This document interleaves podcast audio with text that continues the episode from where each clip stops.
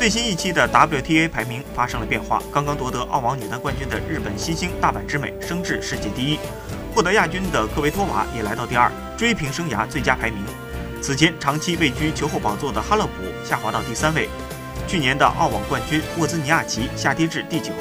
小威则上升到了第十一位。周六的女单决赛，同时也是对世界第一的争夺，最终日本新星大阪直美笑到了最后。他也成为了亚洲首位登顶世界第一的选手，而前世界第一的小威，凭借在复出之后的优异表现，排名也上升到了第十一位。在澳网中闯进第三轮的中国金花王强，也在上周刷新了自己的排名新高，突破前二十的他，目前排在第十八位。